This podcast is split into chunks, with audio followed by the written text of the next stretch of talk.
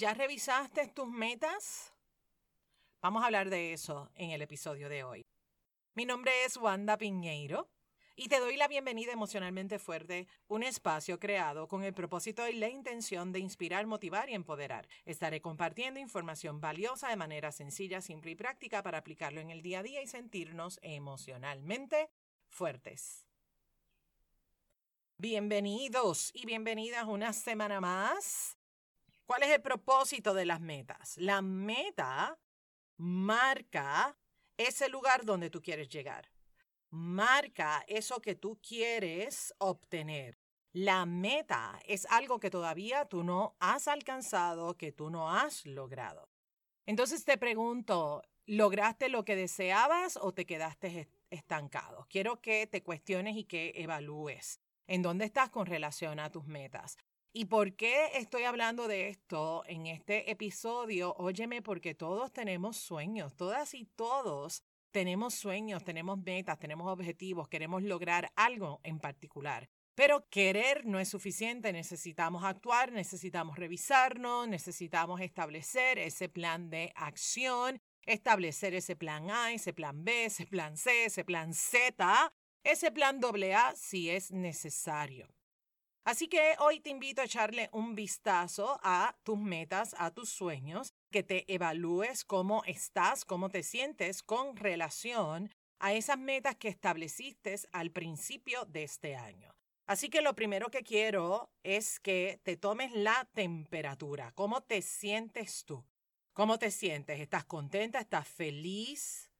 ¿Estás on it? ¿Estás aquí como, wow, esto está bestial? Estoy logrando todo lo que quiero, todo lo que deseo, o te sientes que estás enjaulada, te sientes atrapado, estás cansado, estás cansada, ya estás hasta el tope, estás harto, ya tiraste la toalla. Dímelo, dímelo, dímelo de qué team tú eres. ¿Eres del team que tiró la toalla o eres del team aquí voy, voy con todo?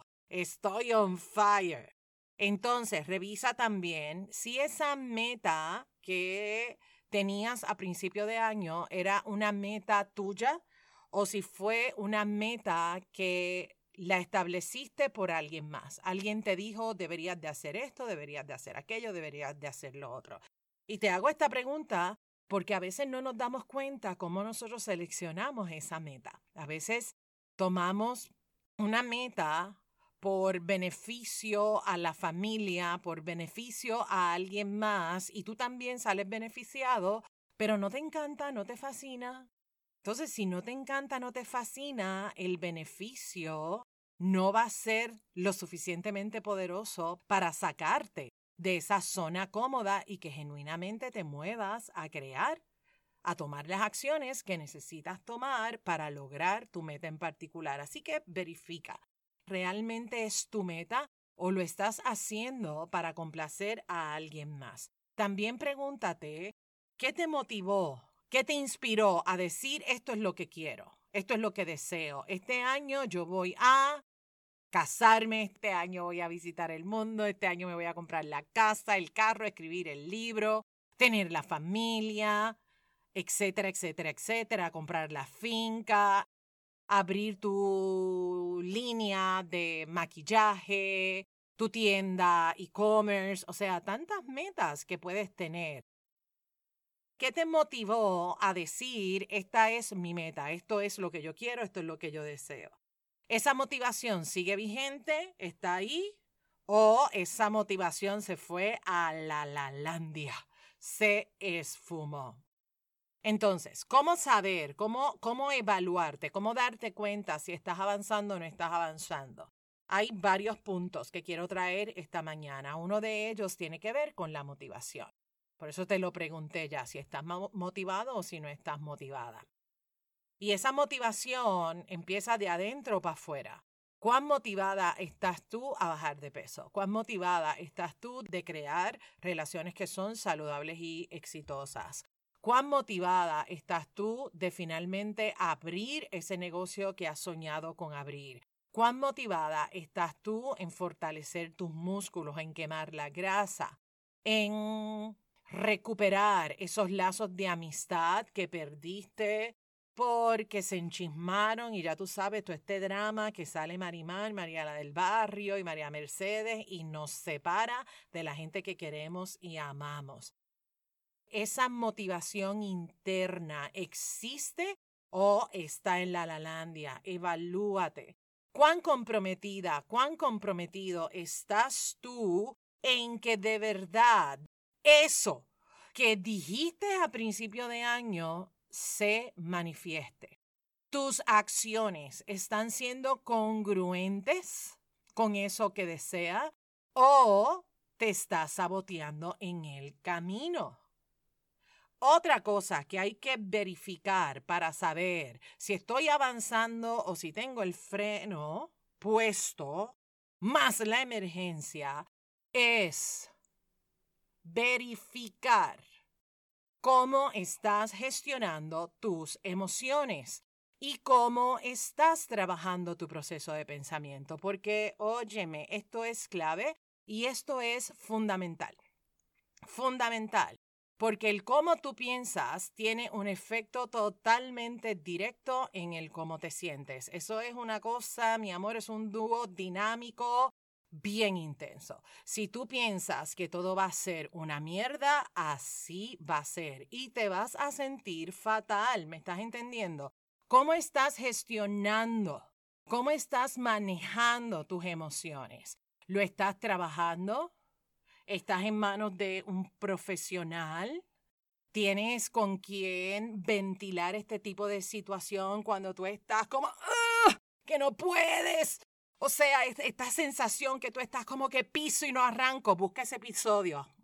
Eso es, yo creo, no, no, te lo voy a poner en las notas del programa porque no recuerdo qué número es ese episodio. Oye, cuando tú estás en esa sensación de no sé cómo lo voy a hacer, no me sale, me siento mal, o sea, cuando estás en el pero, en los pretextos, tu gestión emocional está pobre, ¿me estás entendiendo?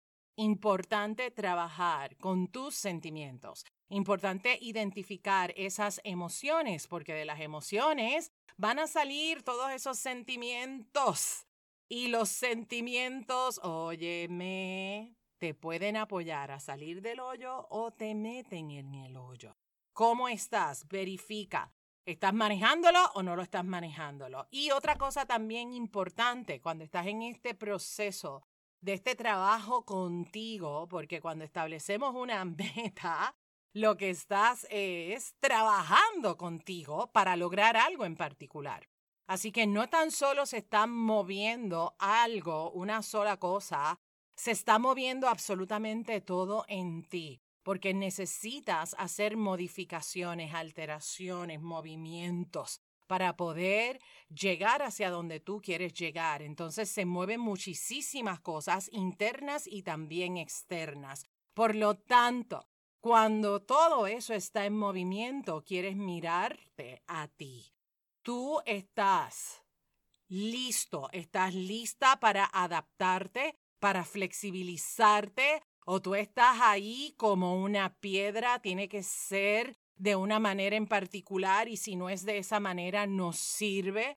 Así que evalúa esa capacidad que tienes tú para adaptarte, para ser flexible, para aprender de los errores, porque oye, el error es un maestro extraordinario. Lo que pasa es que no nos gusta, porque nosotros tenemos esta necesidad de ser perfecto y de ser perfecta, que no tenemos permiso para cagarla. No hay permiso para equivocarnos.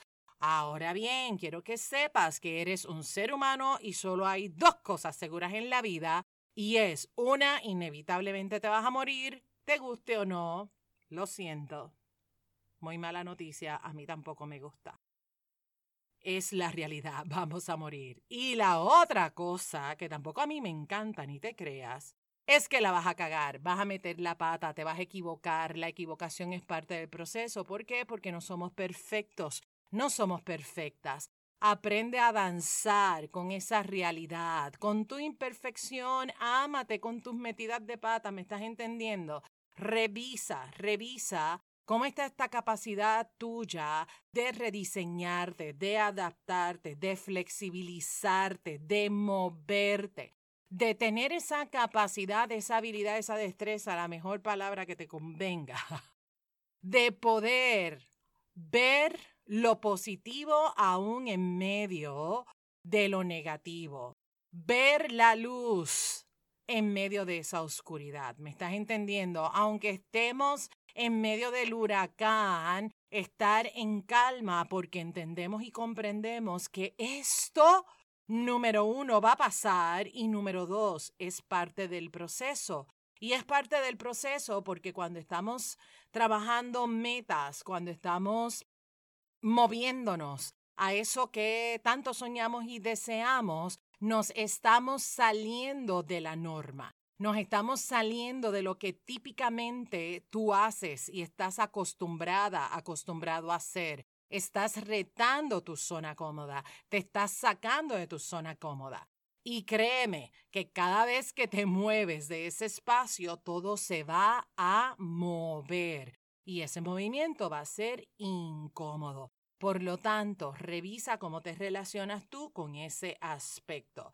Y otra cosa fundamental cuando estás revisando tus metas tiene que ver en ese plan de acción, en la planificación, en la organización que tienes para lograr lo que quieres. Entonces, contesta todas esas preguntas, revísate y si vas súper bien, te felicito. Mira, ¡pum! Te tiré confeti por aquí. Si estás ya, si ya lo lograste, felicidades. Si estás en camino, felicidades. Si estás que tiraste la toalla, bueno, entonces, pregúntate, pregúntate, ¿realmente esa meta la quiero? ¿Estoy dispuesta? ¿Estoy dispuesto? Porque si no estás dispuesto, si no estás dispuesta, pues ya está pues también mírate, acéptalo y reconócelo. Reconócelo que eso es una meta que en este momento tú no estás dispuesta, no estás dispuesto a trabajar. Ahora bien, cuestiónate, escudriña, mira ahí, ¿por qué renunciaste a esa meta? ¿Por qué la dejaste a un lado? ¿No quieres pasar trabajo? ¿La encuentras muy difícil? Pues entonces no era lo suficientemente importante para ti o sea, no te pasen la manita, porque si te pasan la manita todo el tiempo, entonces te vas a quedar con ese saborcito de yo quería, pero, yo quería, pero, yo lo deseaba, pero. Entonces, como dice una amiguita mía queridísima que se llama Cookie, Cookie siempre me dice, Wanda, el pero es veneno. Y sí, en este caso, el pero es veneno. ¿Por qué? Porque no te está permitiendo avanzar, lograr lo que quieres para ti. Así que, revisando, si estás ahí estancado, estancada, pregúntate. Estas son las preguntas para que dejes ese giro. ¿Qué es lo que quieres? ¿Para qué lo quieres y por qué lo quieres? Si tú no te mueves, ¿en qué te perjudica? Si tú no logras esta meta en particular, ¿en qué te perjudica? Y si tú te movieras, si te movieras, cómo esta meta puede transformar tu vida, puede cambiar tu vida. Estas preguntas son fundamentales para tú dar ese giro y como decía don Cholito, en Cabulla vuelve y tira, porque los sueños sueños son, y si ese es tu sueño, en tus manos está que se haga realidad. Yo te doy mi voto de confianza, yo sé que lo tienes absolutamente todo, todo lo tienes, nada te falta para hacer esa meta realidad. Trabaja contigo, fortalécete. Mira cuáles son esas fortalezas tuyas, mira cuáles son tus debilidades, empieza a transformar esas debilidades, empieza a crear ese plan de trabajo personal, para que ganes esa confianza y dejes ese paso al frente. Revisa tu actitud. Ya te dije que el pero es veneno. Trabaja con las excusas, gestiona tus emociones y también cuando estés logrando algo en particular, date la, la palmadita, porque muchas veces en este proceso de lograr las metas, somos muy severas, severos con nosotras mismas. Entonces es importante que te felicites y que te reconozcas y que también te des premios, porque el problema es que cuando no lo logras te castigas. Entonces la balanza está en desnivel. Necesitas, así mismo como sacas el látigo para juzgarte y criticarte, también necesitas sacar el amor para ser compasivo contigo, ser compasiva contigo y darte cuenta también lo mucho que tú has avanzado.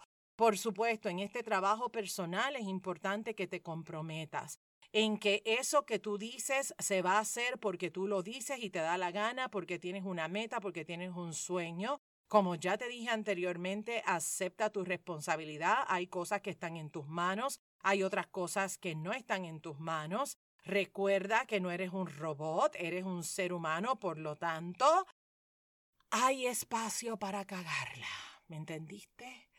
Hay espacio para cagarla y gracias a la metida de pata puedes encontrar una manera sumamente creativa de crear algo diferente para ti. Escribe tu meta y ponla por todos lados y cada vez que la veas, repítelo esa meta una y otra vez. Visualízate con esa meta, visualízate como que ya lo hiciste, como que ya lo lograste. Repite tu meta mientras estás en la ducha, mientras estás limpiando. Oye, toma cinco minutos para repetir esa meta una y otra vez, una y otra vez. Y acompáñala con una afirmación. Yo puedo, yo soy capaz, lo voy a lograr. Dilo en voz alta.